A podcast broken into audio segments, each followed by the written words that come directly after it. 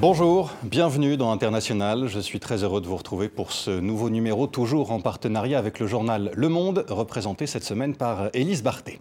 Les derniers chiffres donnés par l'Organisation mondiale de la santé montrent que l'épidémie de Covid-19 recule dans le monde. C'est une moyenne qui ne concerne pas tous les pays, la Russie par exemple, ni tous les continents. L'Afrique connaît une hausse des décès, plus 5% en une semaine. Une hausse inquiétante, d'autant plus que la vaccination a pris du retard dans la population africaine. En cause, le manque d'approvisionnement mais aussi des politiques publiques parfois déficientes et une défiance de la part d'une grande partie des Africains.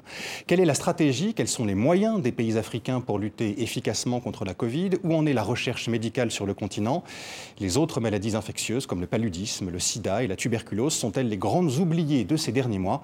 Pour répondre à ces questions, nous recevons l'une des plus grandes scientifiques africaines, Francine Toumi, biologiste spécialiste du paludisme. Avant de vous entendre, Francine Toumi, comme chaque semaine, pour commencer l'émission, Voici notre instantané.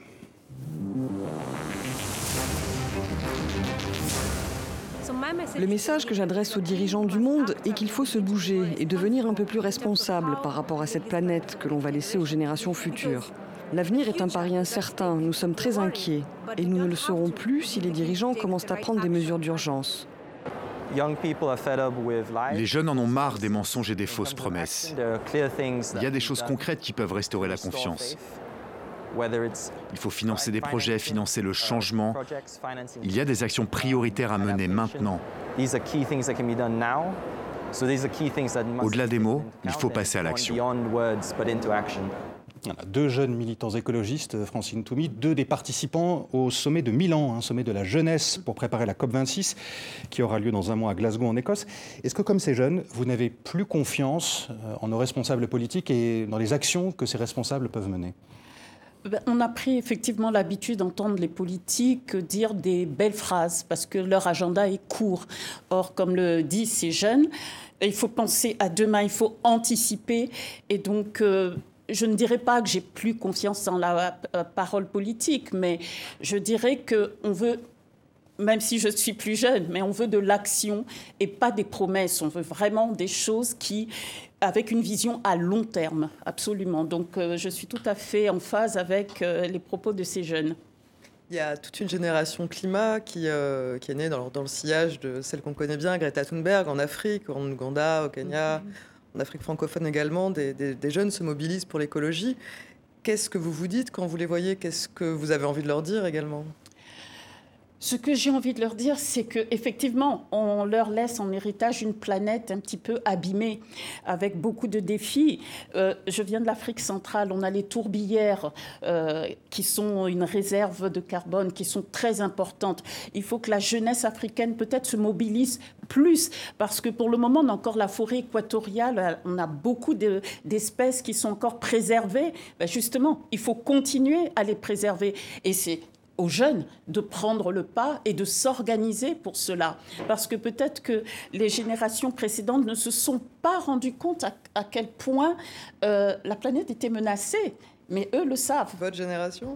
Oui, notre génération a aussi euh, sa part de responsabilité. Peut-être qu'on en parlera après. Je ne pense pas qu'on ait fait tout ce qu'il fallait pour transmettre euh, nos ambitions pour transmettre une planète euh, forte, pour transmettre un avenir même, un avenir à ces jeunes. Francine Toumi, euh, parlons encore du, dérèglement climatique quelques instants. Est-ce qu'il a un impact sur vos recherches, sur vos travaux scientifiques? Alors je dirais, si je parle déjà du paludisme, le paludisme, vous savez qu'il avait il y avait du paludisme sur le pourtour méditerranéen avant en Europe, aux États-Unis, à Miami. Donc, en ce moment, le paludisme est cantonné essentiellement euh, en Afrique, qui a le plus lourd fardeau. Mais avec ce réchauffement climatique, vous savez que les moustiques voyagent et donc le paludisme peut très bien revenir dans ces zones où il avait été éradiqué. Donc les changements climatiques ont absolument un impact sur les maladies. Donc oui, je suis concernée. Et on en reparlera du paludisme un peu plus tard dans, cette émission. Vos travaux, vos recherches, Francine Toumi, font de vous l'une des plus grandes scientifiques africaines, une spécialiste mondiale du paludisme. Vous venez de l'évoquer. Votre portrait est signé Anne-Sophie Pierry. Des drones pour combattre le paludisme. Ce robot bourdonnant pulvérise des insecticides sur des sites de reproduction de moustiques au Rwanda. C'était il y a quelques semaines. En 2020, le paludisme a tué davantage que la Covid-19 sur le continent africain. Une maladie grave pour laquelle, Francine Toumi, vous vous battez depuis plus de 20 ans. La recherche avance doucement. Il n'y a toujours pas de vaccin efficace contre le paludisme qui nous tue et qui a un impact financier, économique dans nos pays. Vous qui vous rêviez pilote, vous êtes aujourd'hui, Francine Toumi, une chercheuse internationalement reconnue. Vos travaux sur les maladies infectieuses, paludisme, tuberculose, VIH, que vous commencez à Paris, vous emmènent au Gabon, en Tanzanie, avant votre retour dans votre pays natal, la République du Congo. Vous y créez en 2008 la Fondation congolaise pour la recherche médicale. J'ai dit, je vais créer l'instrument qui va me permettre de conduire de la recherche au Congo. Quand j'y réfléchi, je me dis, mais c'était complètement fou et ambitieux, mon Dieu. Quel... Mais, mais j'ai foncé. Scientifique, professeur à l'université, membre de la Fondation Bill et Melinda Gates, certains voient en vous l'espoir pour les femmes de briser le plafond de verre, et cela vous tient à cœur. Les distinctions et les publications se succèdent, mais les financements se font rares, jusqu'en 2016, où vous recevez le prix Christophe Mérieux. Une récompense accompagné de 500 000 euros. Vous estimez que l'investissement dans la recherche reste néanmoins trop faible, notamment de la part des gouvernements africains. On arrête d'attendre que tout nous vienne du Nord. Nos problèmes, il faut qu'on apprenne à les résoudre. Il y a des scientifiques qui sont là. Soutenons la science menée par les Africains pour les problèmes spécifiquement africains. Depuis 2020, vous êtes au cœur de la riposte face à la Covid-19. Votre laboratoire à Brazzaville est l'un des seuls du pays à diagnostiquer cette maladie. On va parler de la Covid dans quelques instants. Juste un mot sur votre parcours, Francine Toubi. On vient de le voir dérouler très rapidement. Il est extrêmement riche. Euh, qu'est-ce que vous vous dites en, voyant ce, parcours sous vos yeux? Oh, ce que je me dis, ben, quel long parcours, quelle euh, péripétie, parce que je ne l'avais pas imaginé comme ça, mon parcours, en fait. Hein. J'imaginais des études en France, puisque j'ai fait mon doctorat en France, et puis rentrer au Congo et me mettre au service de mon pays. Mais la vie en a décidé autrement. Et voilà, euh, je me suis retrouvée dans différents pays, mais où, à chaque fois, j'ai appris euh, quelque chose. Mais je dirais que c'est la détermination qui est restée intacte depuis le début la détermination à lutter contre le paludisme, d'autres maladies et la Covid donc depuis euh, plusieurs mois maintenant. Euh, seuls 4% des Africains sont entièrement vaccinés à l'heure où nous parlons. On est très loin de l'objectif qui avait été euh, affiché par l'OMS en mai dernier. C'était vacciner 10% des Africains avant la fin du mois de septembre. le mois de septembre est terminé et encore une fois, cet objectif n'a pas été atteint. Comment expliquez-vous qu'aussi peu d'Africains soient aujourd'hui vaccinés? Alors, Contrairement à ce que vous avez dit, je ne pense pas que ce soit un manque de vaccins pour le moment. Au contraire, les vaccins sont là avec euh, les, facilités, la facilité COVAX, avec l'Union africaine. C'est plus beaucoup de défiance, euh, d'hésitation de la population. Donc euh, la population n'a pas été bien préparée à accepter ce vaccin. Donc dès la fin de l'année dernière, on savait qu'il y aurait ce vaccin. On n'a pas pris les devants pour parler, pour euh, s'adresser différemment aux populations congolaises, aux populations euh, africaines, différemment des populations européennes. On a plus ou moins plaqué le même euh, langage. Or non, nous sommes différents et il fallait impliquer peut-être beaucoup plus les sociologues, les anthropologues euh, locaux pour pouvoir trouver les messages adaptés à nos populations. Mais quel type de message adapté Par exemple, se laver les mains quand, euh, quand on n'a pas forcément accès aisément à l'eau, c'est forcément compliqué. Mais quelle serait par exemple une bonne incitation ou les, les bons messages que vous avez pu entendre Vous êtes dit, ah ça oui, c'est pertinent? Alors là, on parle de la vaccination. La vaccination, les, réseaux sociaux ont fait euh, un tapage. Euh, la population africaine est l'une des celles qui, a, qui est le plus connectée. tout le monde a un portable. Donc, beaucoup de messages sont passés par ce, euh, ces différents canaux. On savait très bien le pouvoir des, réseaux sociaux. Qu'avons-nous fait en termes de communication pour contrebalancer ces messages négatifs où, euh, si vous vous souvenez, on disait que bon, qu'on voulait tuer la population africaine. Enfin, il y avait beaucoup de messages inquiétants. Ensuite, ce vaccin, ces vaccins ont été développés en un temps très court ce qui a entraîné de l'inquiétude. Souvenez-vous, il y a eu quelques informations faisant croire que, ou disant que les vaccins qui étaient envoyés en Afrique étaient différents des vaccins utilisés en Europe. Vous pensez bien que ce type de message inquiète la population. Et il fallait que les scientifiques africains, que euh, les leaders africains expliquent ce qu'il en était, ce qui n'a pas été le cas. Euh, les chiffres de la vaccination en Afrique ne sont pas bons, on, l'a vu, un retard qui a mis en, colère une des plus grandes artistes africaines, euh, Angélique Kidjo. Elle était à Paris il y a quelques jours, la semaine dernière, pour un grand concert caritatif.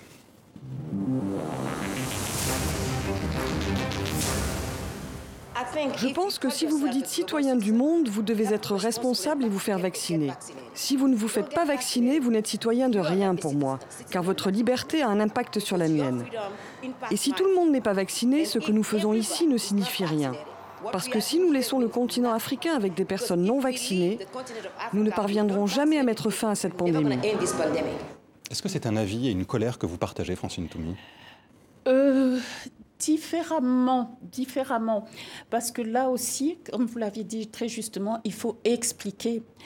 On a vu que la maladie, la Covid, n'a pas eu, euh, n'a pas été aussi sévère euh, en Afrique qu'elle ne l'a été en Europe ou aux États-Unis. Donc la population s'est sentie peut-être un petit peu protégée, moins affectée par cette, par cette maladie. Donc là, il, fallait encore une fois préparer la population et arriver à trouver les mots pour lui expliquer pourquoi il était important qu'elle se fasse vacciner.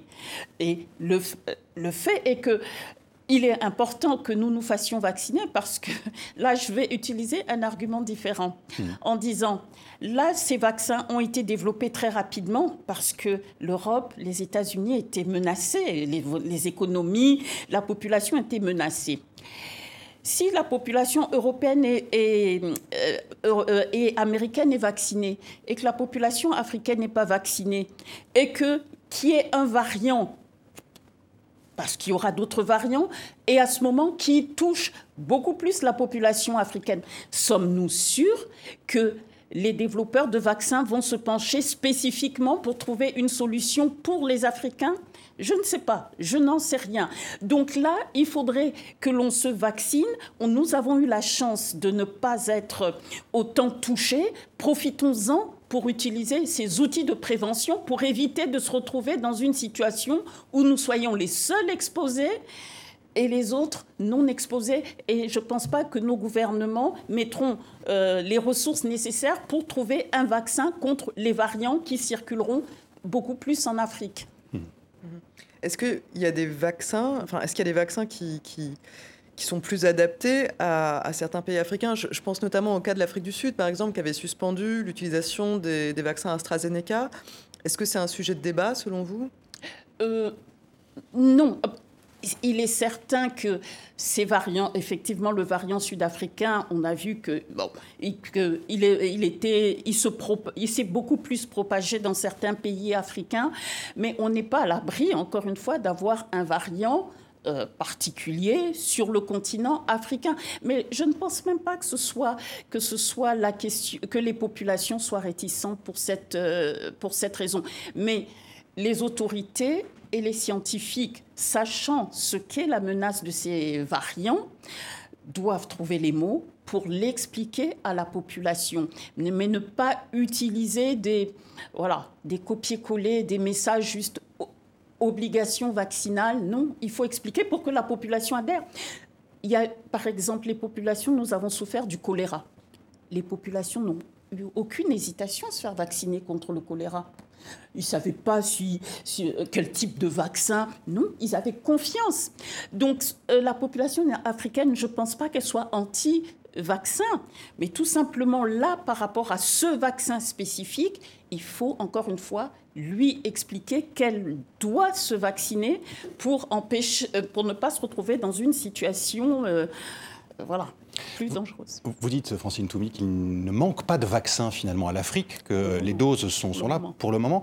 Euh, à quoi sert donc euh, ce qui vient de se passer cette semaine en, Algérie et qui vient de lancer dans une usine à Constantine la production d'autres doses de, vaccins? Alors, pour le moment, pour le moment, je précise bien, il est bien évident que euh, qu'on aura besoin, si la population euh, euh, n'avait pas cette défiance, nous serions certainement euh, dans le grand besoin de vaccins. Donc, il faut que le continent, vous savez que je crois 1% seulement des vaccins sont produits en Afrique et nous, nous en consommons 99% avec une production d'un pour cent. Ce n'est pas acceptable. Donc, il faut qu'on tire aussi les leçons de, de la Covid et qu'il y ait des capacités de production sur le continent non seulement pour la Covid, évidemment, mais aussi pour les futurs vaccins. Je crois qu'il y a au Sénégal aussi, je crois qu'il y a des projets de production en Afrique du Sud, et il faut qu'il y ait cette capacité de production sur le continent, absolument. La, livraison, malgré tout, quand même, de certains vaccins vers l'Afrique a été euh, retardée. Il y, a eu des, il y a eu quand même des problèmes. On parle d'événements qui sont passés il y a plusieurs mois, mais néanmoins, ça a quand même retardé les campagnes de vaccination. Est-ce que euh, vous portez un regard critique sur l'attitude des pays du Nord, l'attitude des pays riches par rapport à la gestion de leur propre stock de vaccins, de la manière dont les vaccins ont été répartis dans le monde? Là aussi, je vais vous donner bon, euh, ma modeste réponse dans le sens où je pense que c'est de la responsabilité des gouvernants de faire en sorte de protéger leur population. Alors, voir les, euh, les gouvernants ou les gouvernements européens vouloir euh, le problème vaccination des, euh, plus jeunes, je n'étais pas contre. À titre personnel, je n'étais pas contre. Il est normal, c'est bien la solidarité, la solidarité internationale, c'est très important, mais on va, est-ce qu'on va continuer à attendre cette charité euh, non, moi je pense qu'il faudrait que euh, nos gouvernements aussi s'organisent. Et c'est ce qui s'est passé. L'Union africaine a fait un travail formidable pour, acquérir, acheter. Il y a eu des banques africaines qui, qui ont euh, apporté des financements pour acquérir les vaccins. C'est très bien, c'est ce que nous devons faire. Mais on ne on ne va pas passer notre temps à attendre la charité et que, euh, voilà, moi je ne suis pas pour. Je suis d'accord pour le, pour le partage, bien sûr, mais il faut que nous aussi, nous, Africains, participions à cet effort. La production de vaccins dont vous parliez il y a quelques instants, euh, Francine Toubi, passe aussi en partie par l'accès au brevet, à la propriété intellectuelle. En tout cas, c'est ce que disent euh, certains responsables. C'est le cas notamment récemment du secrétaire général de la ZLECA, la zone de libre-échange africaine.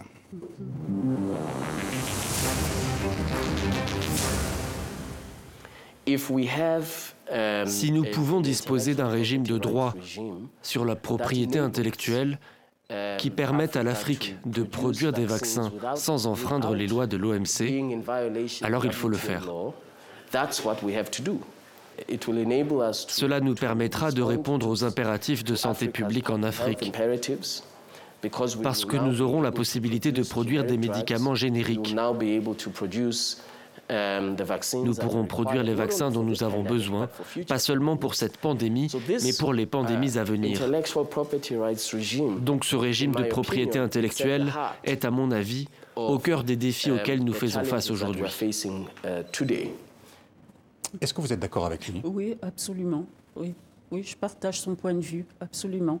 Euh, là aussi, la propriété intellectuelle est un frein dans ce contexte, mais là aussi, il faudrait un effort dans l'innovation euh, sur le continent pour pouvoir là aussi euh, participer, pouvoir déposer des brevets. Mais là, je suis tout à fait d'accord avec euh, ces propos. Je voudrais revenir sur ce que vous aviez dit, ce que vous avez dit il y a, quelques instants, avec quelques chiffres à l'appui. La maladie, la Covid a tué près de 4 800 000 personnes dans le monde, encore une fois à l'heure où on parle, dont un peu plus de 200 000 en Afrique, c'est six fois moins qu'en Europe. On a l'impression donc euh, que l'épidémie est moins virulente sur le continent euh, africain. Et comment vous l'expliquez? Est-ce qu'il y a une explication scientifique à cela pour le moment? Alors, oh, il y a différentes hypothèses. La jeunesse de la population, le fait aussi que peut-être la population, certaines populations sont exposées à beaucoup de coronavirus. donc, leur système immunitaire serait plus développé, plus résistant? Peut-être pas le mot résistant, mais voilà, reconnaît plus facilement ces coronavirus. Il y a aussi l'explication qui dirait que peut-être que la mortalité est plus importante et qu'elle est sous elle est sous-évaluée, sous-estimée. Voilà, donc il y a différentes hypothèses qui sont. Euh, il y a eu l'hypothèse génétique aussi que bon, les Africains, il y aurait une hypothèse génétique, mais elle ne marche pas parce qu'on sait que bon, euh, beaucoup d'Africains sont morts euh, à l'étranger de la Covid, donc l'hypothèse génétique ne semble pas tenir la route. Voilà, mais il faudrait effectivement beaucoup, de, beaucoup plus de travaux scientifiques menés sur le continent pour ne plus être dans les hypothèses, mais apporter des réponses basées sur les preuves. Justement, pour lutter contre la, la, Covid, les pouvoirs publics du monde entier ont dépensé des milliards d'euros, des milliards de dollars. Est-ce que cela a aidé ou freiné vos recherches? Euh, oh non, cela n'a. Euh, quelle recherche d'abord? Parce que euh, c'est vrai qu'il y a eu, il y a jamais eu autant d'argent déversé dans la recherche pour une maladie infectieuse que en si peu de temps que pour la Covid. En tant que scientifique, j'en ai profité parce que j'ai écrit des projets, j'ai pu être financé en me disant quoi? En me disant ce que je, l'équipement que j'ai eu là, le séquençage que j'ai eu grâce à la Covid va me servir pour le paludisme, va me servir pour d'autres maladies. Donc, euh, euh, c'était une opportunité. C'était une opportunité. Euh, il y a près d'un an, en novembre dernier, euh, Francine Toumi, vous aviez publié une tribune dans la revue Nature. Elle portait essentiellement, et c'est ce que vous venez d'évoquer aussi, sur la différence de moyens déployés pour combattre deux pandémies, celle de Covid et celle de paludisme. Énormément d'argent pour une maladie très récente, et on vient d'en parler, et beaucoup moins de moyens pour une maladie, elle, qui est bien plus ancienne très ancienne, à tel point que c'est elle qui a tué l'un, probablement l'un des plus grands pharaons.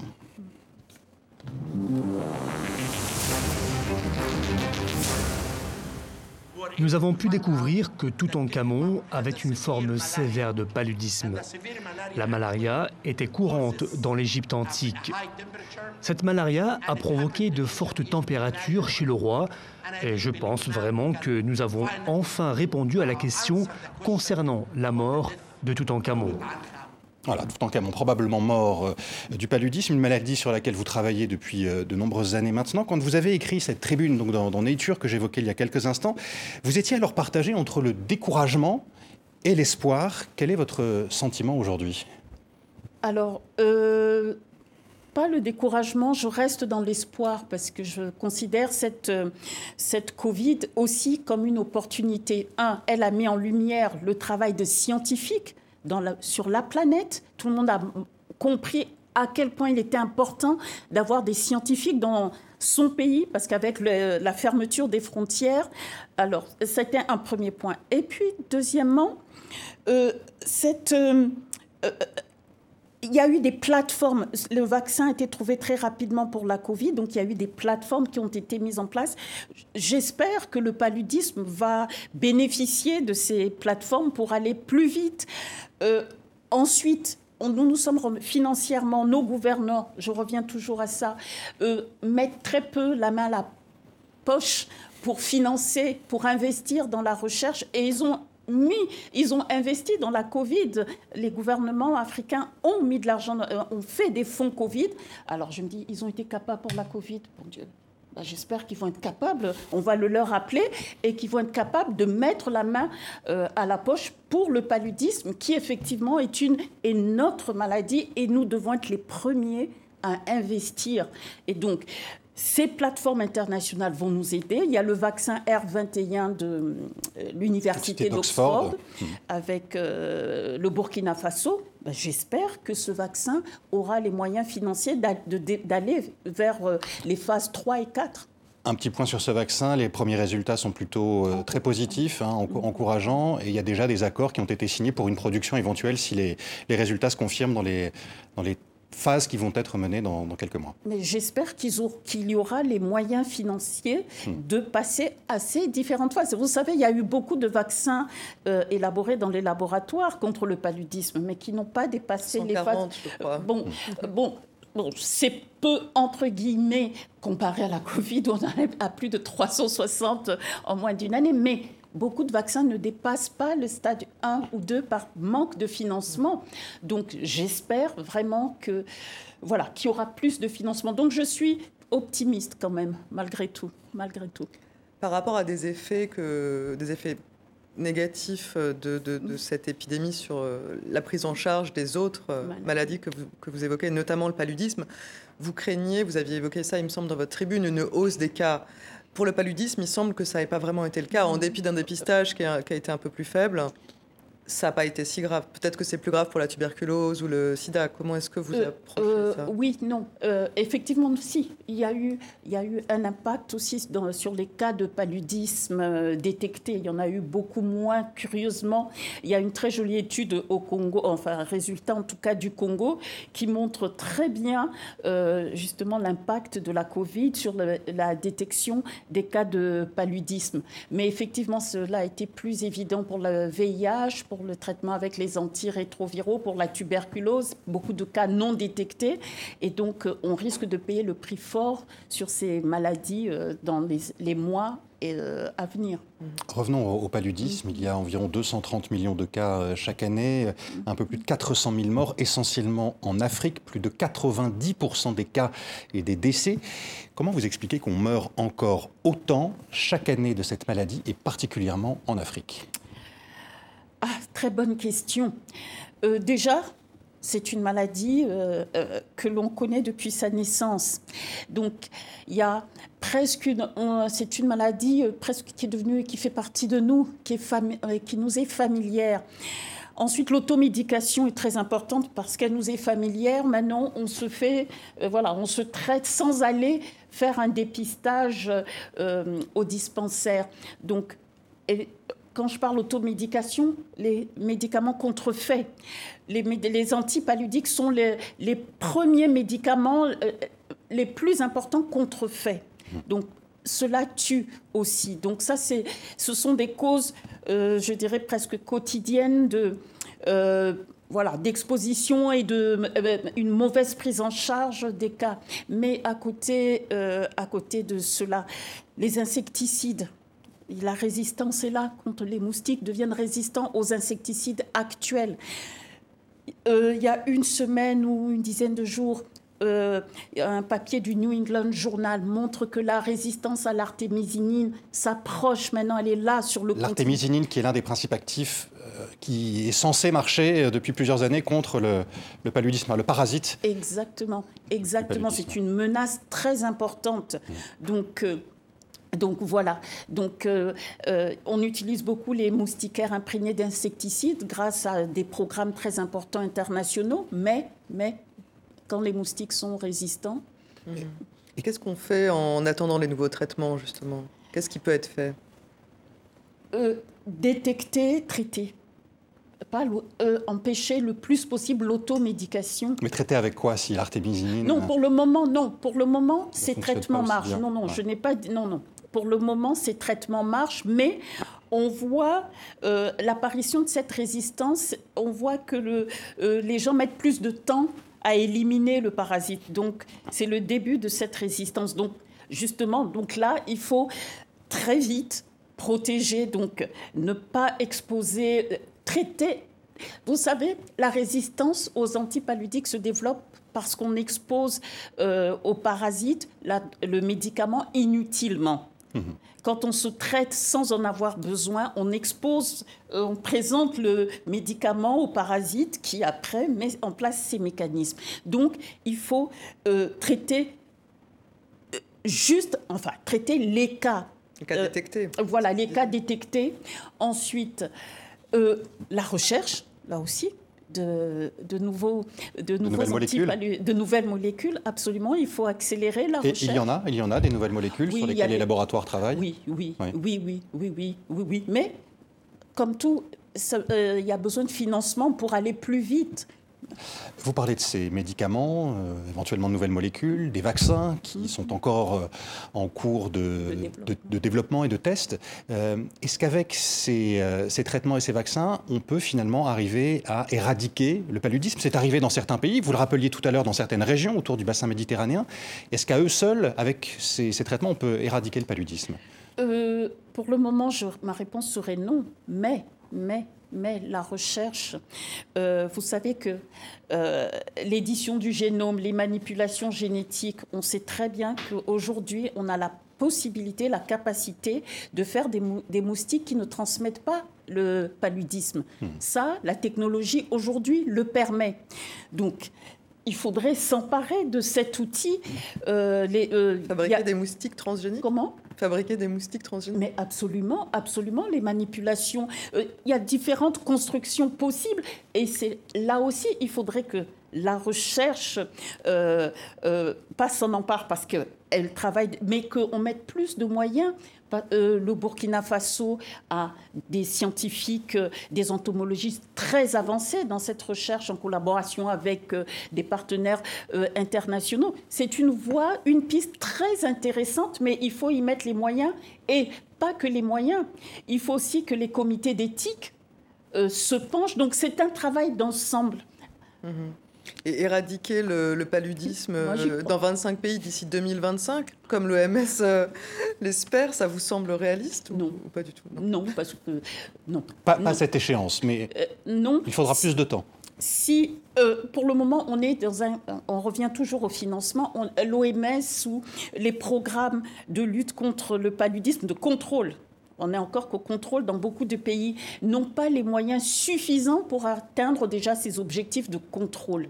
Donc aller vers l'élimination, c'est encore d'autres objectifs et qui, euh, qui demandent des financements différents. Parce que les médicaments, vous savez, les médicaments pour contrôler la maladie ne sont pas les mêmes que les médicaments pour éliminer la maladie. Hmm. Ce pas du tout les mêmes médicaments. Donc c'est des investissements différents, ce sont des agendas différents l'agenda de l'élimination et l'agenda du contrôle. Donc, ce sont des choix qu'il faut faire, mais il faut donner les moyens hmm. de ces choix. Vous dites aussi, Francine Toumi, en parlant du, paludisme, euh, souvent que euh, cette maladie a non seulement un impact euh, sur la mortalité, sur les populations, donc, et aussi sur l'économie des pays touchés. Comment vous expliquez que les gouvernements des pays touchés n'investissent pas plus dans cette, dans cette recherche qui pourrait, dans quelques décennies peut-être, arriver à bout de cette maladie? Alors là, vous me posez une question, euh, je dirais presque difficile ou peut-être facile vous à répondre. vous en avez parlé aussi avec les, euh, avec les dirigeants concernés. Non, mais justement, la réponse c'est que si euh, ils investissent peu dans la recherche, dans la recherche, dans une recherche relevante pour leur pays. il, a, il a, été demandé, ils avaient pris des déclarations d'Abuja, 2% pour, pour la recherche en santé. Aujourd'hui, à peine 0,8% pour ceux qui mettent vraiment, euh, les, euh, qui investissent dans, dans, la recherche. Alors comment, euh, comment voulez-vous qu'on trouve des solutions si on n'y met pas les moyens? Donc, moi, je dirais, c'est un manque de volonté politique. Voilà. Et donc, on ne peut pas attendre que les Européens ou les Américains décident de venir contrôler, éradiquer le paludisme en Afrique pendant que nous-mêmes on attend. Je n'y crois pas, je n'y crois pas. À défaut de savoir quand on viendra à bout du paludisme, en tout cas précisément, on sait en revanche comment, et vous venez de le dire, hein, c'est euh, grâce à la recherche scientifique, euh, euh, du moins en, partie, et à la recherche africaine en Afrique mais le chemin est long. Seuls 2,6% des chercheurs dans le monde travaillent sur le continent euh, africain. C'est un chiffre donné par, euh, par l'UNESCO. Comment vous l'expliquez? Comment vous expliquez cette, euh, cette réalité, le fait qu'autant, qu'aussi peu de chercheurs soient travaillent activement sur le continent africain Mais parce que la carrière est peu, peu attractive. Il y a peu, bon, il y a peu de scientifiques, c'est vrai. Il y a peu de laboratoires de recherche. Les résultats de la recherche sont peu valorisés non seulement pas peu valorisés, sont peu utilisés aussi. Alors comment il y a peu de leadership aussi en sciences sur le continent Comment voulez-vous que, que, les choses, euh, que les choses avancent évidemment, c'est plus intéressant pour un scientifique euh, africain d'être euh, à la London School aux États-Unis ou, en, Europe, parce qu'il y a les moyens de développer ses idées. Euh, cela dit, je viens de donner un chiffre qui est assez frappant, 2,6% hein, des chercheurs mondiaux qui travaillent en Afrique. cela dit, la, situation est en train de changer. Si on en croit d'autres chiffres, 200 000 étudiants africains sont en train de préparer un, un doctorat. Et sur ces 200 000, 80% le font en Afrique. Est-ce qu'une recherche africaine est en train d'émerger Alors, faisons la distinction. Avoir un doctorat, c'est un diplôme. Est-ce que après on leur donne les moyens de continuer dans la science? C'est là où le problème. Les jeunes sont, sont désireux. Euh, on essaie de leur donner le goût de la, de la science, mais après il faut qu'il y ait les plateaux techniques, il faut qu'il y ait les moyens pour qu'ils puissent exprimer. Il faut une recherche attractive. Vous savez quand vous, euh, euh, vous n'avez même pas l'électricité ou l'eau c'est difficile de faire une recherche de qualité dans des conditions. C'est quoi une recherche attractive? Bah, une recherche où, euh, où on a les moyens de travailler, on a l'équipement, on a les réactifs pour travailler. Ça, euh, c'est la base. Et puis, un salaire correct, un minimum. Les scientifiques sont généralement pas euh, payés, bon, non pas des salaires exorbitants ou extraordinaires, mais de quoi vivre décemment. Hmm. Voilà. Il y a une question aussi de culture scientifique, d'accès à cette, euh, cette instruction scientifique, avoir développé cette sensibilité-là chez, euh, chez, chez, les étudiants. C'est quelque chose pour lequel je crois que vous vous engagez. Comment est-ce que vous y prenez? Par quoi ça passe? Alors la culture scientifique, oui, ça c'est aussi euh, très, c'est très important apprendre aux jeunes et peut-être aussi aux moins jeunes des fois euh, le fait de baser euh, sa réflexion sur la preuve. Donc, mais euh, cela commence effectivement, bon, la culture scientifique, ça se construit, et donc dès le plus jeune âge. Donc il faut déjà dans les écoles, avant le collège, les écoles primaires, collège, lycée, parler de la science aux enfants, mais pas seulement parler, mais qu'ils aient la possibilité de faire des voix. Exactement. Et au Congo, par exemple, dans les programmes scolaires, ça, ça existe à l'école primaire? Non, malheureusement, non non pas assez dans certaines écoles privées, mais évidemment, euh, seuls certains privilégiés peuvent en bénéficier, mais il faudrait que cela puisse être vraiment largement euh, fait dans toutes les écoles, mmh. aussi bien publiques que privées. Euh, je prêchais pour ma paroisse, mais TV5 Monde a une chaîne euh, qui s'appelle TV, TV5 Monde et qui euh, délivre ce genre de, savoir, pas seulement scientifique. Est-ce que vous pensez que cet accès à la culture scientifique passe aussi par les médias et pas seulement par l'école? Absolument, par les médias aussi. Mais une chaîne qui présente de tels programmes, c'est bien, mais il faut aussi qu'il y ait de l'électricité. Donc, euh, oui, sans elle, on ne peut pas regarder le, téléviseur, la télévision, et voilà, pas donc, pas avoir accès à cette chaîne. Voilà, donc euh, voilà, il faut, il faut organiser, ce, il faut organiser, organiser cela. Mais là, euh, c'est une vision. il faut se dire, là aussi, par exemple, dans de 20 ans, on veut qu'il y ait euh, que la population, de, le, nombre de scientifiques du pays augmente. Vous avez dit 2,6%, c'est ça, euh, selon l'UNESCO? Mais quand on regarde euh, au Japon ou en Corée du Sud, ils ont plus de 8000 scientifiques, 8000 scientifiques pour 100 millions d'habitants, ou 1 million d'habitants, excusez-moi, pour 1 million d'habitants. En Afrique, l'Afrique du Sud, je crois que c'est 400, un peu plus de 400 euh, scientifiques par million d'habitants. Dans en Afrique centrale, c'est moins de 10 scientifiques par million d'habitants. Alors qu'est-ce qu'on construit euh, Donc ça veut dire qu'il faut une vision et il faut, il, faut, il faut développer non seulement la culture, mais mettre les moyens pour avoir plusieurs, un pool de scientifiques. Donc passer de 10 et se dire, OK, dans tant d'années, on va passer à, à 100, et puis après à 200, et puis voilà, il faut une vision. Quand vous parlez de vision, de recherche de ces chiffres, est-ce que vous pensez seulement à la recherche euh, publique qui est soutenue par l'argent public ou est-ce que vous pensez aussi aux investissements qui peuvent être euh, menés par des institutions privées, voire des entreprises privées? Euh, Je vois les deux. Partenariat public-privé, absolument. Euh, il est possible, euh, moi je vois la fondation que je dirige, elle reçoit des financements locaux du, secteur euh, privé. Donc c'est une responsabilité effectivement du, secteur public et du secteur privé d'investir dans la science. Il n'y aura pas de développement sinon ce qui peut aider au développement de la science et de la recherche en Afrique, euh, c'est aussi des figures inspirantes comme vous, Francine Toumi. Vous n'êtes pas la seule, mais comment vous êtes-vous intéressée, vous, à la science? Qui vous a donné envie de faire de la recherche? Bon, bon euh, je ne sais pas si je suis le meilleur, euh, le meilleur exemple. J'ai eu la chance bon, de de faire mon collège euh, ici à Marie Curie, à Sceaux. Hmm. Euh, Dans la banlieue parisienne. Euh, voilà, en banlieue, en banlieue parisienne. Et, et là, j'ai effectivement découvert bon, la science, la biologie, l'investigation. J'aime me poser des questions et essayer de trouver des solutions. Donc, Mais est-ce que vous aviez une, figure de, de, femme scientifique qui vous, qui vous a fait dire un jour, tiens, moi aussi j'ai envie de faire ça? Non, malheureusement, non, non, non, non. Mais par contre, euh, je pense que pour euh, nos jeunes filles, euh, c'est important d'avoir un modèle. Pourquoi? Parce que ça nous paraît tellement loin. on n'a pas le plateau technique ou dans beaucoup de situations, il n'y a pas de plateau technique, il n'y a pas de laboratoire. Les stéréotypes de la femme scientifique sont plutôt négatifs.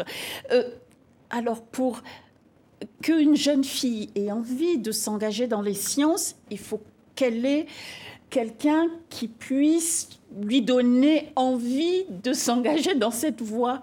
Vous mettez, vous mettez le doigt sur une, sur une question intéressante et qui, par ailleurs, vous connaissez vraiment, vous connaissez vraiment bien, j'imagine. Est-ce que ça a été plus difficile pour vous de vous imposer dans le monde de la recherche, précisément en tant que femme Plus difficile que pour un homme? Vous, êtes, vous avez eu cette expérience-là? Euh, Je dirais non. Euh, honnêtement, non.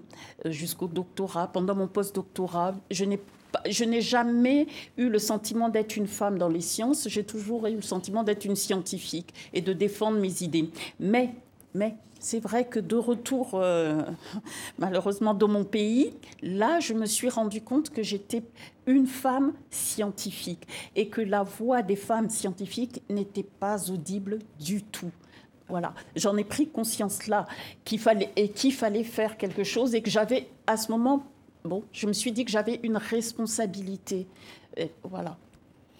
Euh, si la voix des femmes chercheuses était peut-être moins entendue, c'est aussi peut-être parce qu'elles elles sont moins nombreuses. C'est encore le cas aujourd'hui globalement. Hein. il y a moins de femmes que d'hommes dans le monde de la recherche.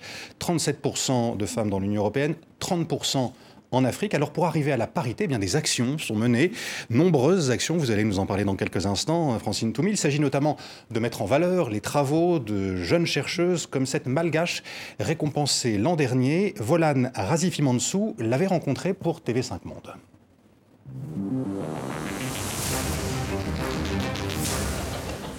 Chaque matin, avant d'aller au travail, c'est le même rituel. Sarassou nourrit ses poules. Sa passion pour les animaux et les sciences débute dès l'enfance. Vers 6 ou 7 ans, j'adorais jouer avec les petits insectes, ceux qui sont un peu doux, agréables au toucher, comme les petites chenilles. À l'université, j'ai étudié les sciences, mais tout autre chose. C'est après que je suis retournée vers les petits insectes de mon enfance. À 30 ans, la doctorante malgache est une des lauréates du prix Jeune Talent L'Oréal UNESCO pour ses recherches sur le moustique Anophel koustani. En Afrique, seulement 30% des scientifiques sont des femmes. La maman de Tsarassou est très fière du parcours de sa fille. Avant, je faisais un travail d'homme. Je montais sur les poteaux pour les réparer. On me dévalorisait, je faisais un travail d'homme et les hommes me dénigraient. J'ai vécu la pire des discriminations. C'est pour ça que j'ai toujours encouragé ma fille à faire les études qu'elle aimait. Sarassou a travaillé à l'Institut Pasteur de Madagascar pendant 4 ans en tant que technicienne de laboratoire avant de reprendre ses études. Elle soutiendra sa thèse l'année prochaine sur le rôle du moustique Anophel koustani dans la transmission du paludisme. Avant ces travaux, c'était un, moustique qui était négligé, c'est-à-dire qu'on savait qu'il pouvait avoir un rôle dans la, transmission. Euh, avec les travaux de Tsarasu, ça permet euh, de l'affirmer de, manière un peu plus solide et donc de faire des recommandations aux autorités sanitaires, à la fois ici à Madagascar, mais aussi dans toute l'Afrique subsaharienne. 94% des décès liés au paludisme dans le monde se trouvent en Afrique et les enfants de moins de 5 ans sont les plus exposés. Un fléau pour Tsarasu. Malgré toutes les mesures que l'État prend pour contrer le paludisme, comme les moustiquaires et tous les anti-moustiques, la maladie existe toujours. Il y a déjà cinq moustiques vecteurs du paludisme à Madagascar qu'on connaît déjà. Mais je me suis demandé s'il n'y avait pas d'autres moustiques qui transmettent la maladie. C'est pour ça que j'ai dirigé mes recherches sur le Koustani. Après l'obtention de son doctorat, la jeune femme souhaite continuer ses recherches. Son rêve, faire partie de l'équipe qui trouvera un jour le vaccin contre le paludisme. Vous la connaissez, cette jeune chercheuse? Bah, je suis membre du jury L'Oréal. Donc oui. Qu'est-ce que ça peut apporter, ce genre de récompense? Bah, ce sont des encouragements très importants euh, parce que malheureusement, euh, la femme scientifique souffre encore de stéréotypes. Donc euh, il faut, celles qui osent s'engager dans cette voie, il faut les soutenir. Donc c'est très important. Vous, vous menez aussi des actions au sein d'un programme au nom éloquent, Femmes et Sciences. Qu'est-ce que vous y faites? Alors, qu'est-ce qu'on y fait? Bah, De la sensibilisation dans les écoles, justement, non seulement pour les jeunes, les jeunes filles, mais aussi pour les jeunes garçons, parce que c'est très important, qui comprennent qu'une femme, qui, une fille qui s'engage dans les sciences n'est pas euh, une extraterrestre. Donc c'est très. Euh, ensuite, il y a des campagnes aussi grand public d'affiches pour rappeler que qu'il manque de femmes dans les sciences, même s'il manque déjà de scientifiques, mais déjà de femmes dans les sciences. Il y en a trop peu en Afrique. Dans certains cas, dans certains pays, c'est 4%. Au Congo, c'est à peu près 13%. Donc, il faut que les femmes s'engagent dans les sciences. Donc, il y a ces campagnes euh, grand public. Ensuite, euh, bon, à la Fondation, nous essayons d'avoir, euh, je n'aime pas ce mot discrimination positive, mais pour deux candidatures égales, masculine et féminine, nous prenons la, la, candidature féminine. voilà. Euh, et puis, nous, la valorisation des résultats de la recherche aussi, conduite par les jeunes filles, aussi sont, euh, sont mises euh, en avant, de façon à, là aussi, encourager les autres jeunes filles à s'engager dans les sciences. et puis, il y a des bourses. Vous dites qu'il y a des, déséquilibres, hein, plus d'hommes que de, ou de jeunes hommes que de jeunes femmes. Il y a aussi un autre déséquilibre, celui qui existe entre chercheuses en Afrique il y en a plus en Afrique anglophone qu'en Afrique francophone. À quoi ce, constat euh, tient-il? Alors déjà, euh, en, matière, de science, et pas que matière de science, mais il y a un déséquilibre. Euh, vous savez, on parle du Blanc Corridor, le corridor blanc en Afrique, qui est l'Afrique centrale, en particulier l'Afrique francophone, où entre guillemets, le dynamisme scientifique euh, n'est pas, pas évident. Donc, l'Afrique francophone, en général, déjà, est derrière l'Afrique anglophone. Donc, euh, ce qui fait que, évidemment, cela se répercute dans la dans la, dans la multidisciplinarité, euh, dans, le, voilà, dans le genre aussi, voilà, des personnes impliquées dans les sciences, malheureusement. malheureusement. Vous êtes aussi l'une des meilleures spécialistes euh, du paludisme, on l'a dit, dans le monde, euh, l'une des plus grandes scientifiques africaines. Bah, vous avez eu beaucoup, beaucoup de récompenses, sans doute tout à fait méritées pour ça, évidemment. Vous faites partie de conseils scientifiques, de fondations, d'instituts de recherche, mais vous n'avez jamais fait de politique. Pourquoi? Ah, ben, bonne question. Est-ce que On a dû vous solliciter. Est-ce que, est que vous ne pensez pas que l'engagement que j'ai est une sorte de, c'est un engagement public. Euh, déjà, avoir créé la fondation, euh, faire euh, ces campagnes de sensibilisation. Je suis plus, je suis plutôt active dans la société civile et je, pour le moment, je ne me, voilà, politiquement m'engager dans un parti si non je me sens pas encore je me sens pas encore il y a une dimension évidemment enfin publique? Vous contribuez énormément à la vie publique par votre travail par vos actions mais une question que vous avez beaucoup, beaucoup posée, qui est celle des financements, ceux qui décident de l'allocation des moyens sont qui sont au pouvoir. Plus rarement celles, ceux qui sont au pouvoir. Je vous repose donc la question. C'est quelque chose que vous pourriez envisager un jour? Euh, Oui, euh, oui, oui, euh, oui, oui, absolument. C'est un engagement différent et c'est vrai, vous avez parfaitement raison à savoir que malheureusement, la science, les résultats de la science, pour qu'il y ait un impact, il faut que le pouvoir s'en empare. C'est ce que vous n'avez cessé de Absolument dire. non, mm. absolument, vous, vous avez raison. Donc c'est vrai que pour le moment, j'essaie d'apporter des résultats, mais c'est vrai que le pouvoir peut-être euh, euh, globalement ne s'empare pas assez des résultats scientifiques et qu'il faut être de l'autre côté. Pourquoi pas? Pourquoi pas Est-ce qu'on vous a déjà proposé d'être ministre ou d'entrer dans un gouvernement Non, non. Euh, vous menez donc des, travaux de, recherche depuis plusieurs années maintenant, on en a longuement parlé dans cette, euh, dans cette émission. Quand on est scientifique, euh, est-ce qu'on se fixe des, objectifs Et si oui, quel est votre prochain objectif?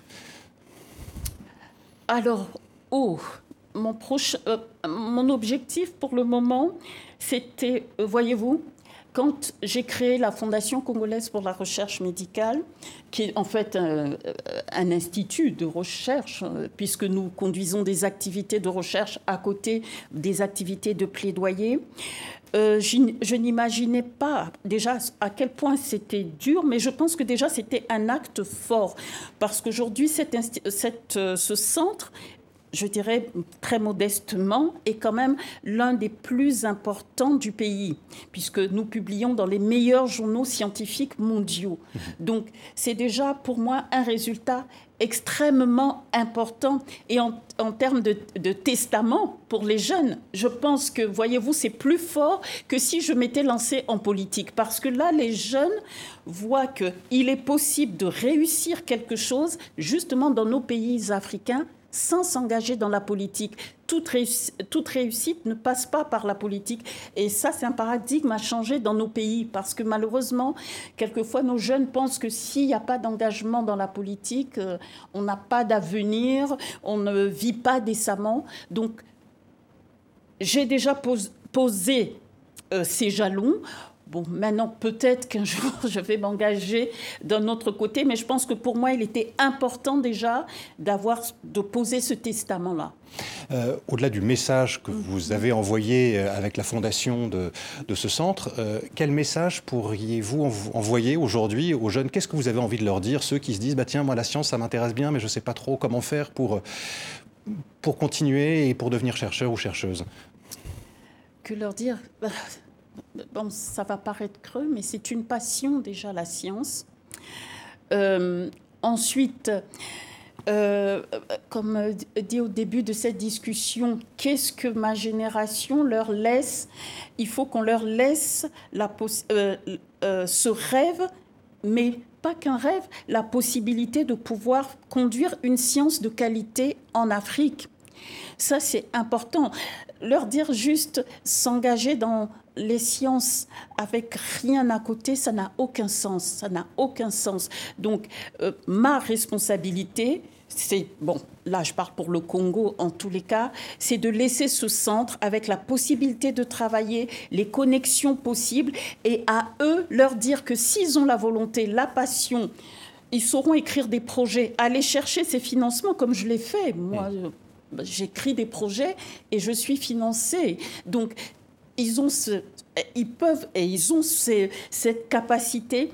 Mais, et à ce moment-là, il est possible de conduire de la bonne et de euh, recherche, une recherche de qualité en Afrique. C'est ce que je leur dirais. Et je leur dirais surtout, bon, moi j'ai vécu en Europe, euh, j'ai beaucoup voyagé, j'ai eu une vie très riche, mais que le pays, c'est eux qui vont le construire, personne d'autre. Mm. Et qu'ils peuvent aller en Europe, ils peuvent et ces tuiles s'échappent. C'est eux qui construiront ce pays. Donc voilà. Et que c'est un défi formidable.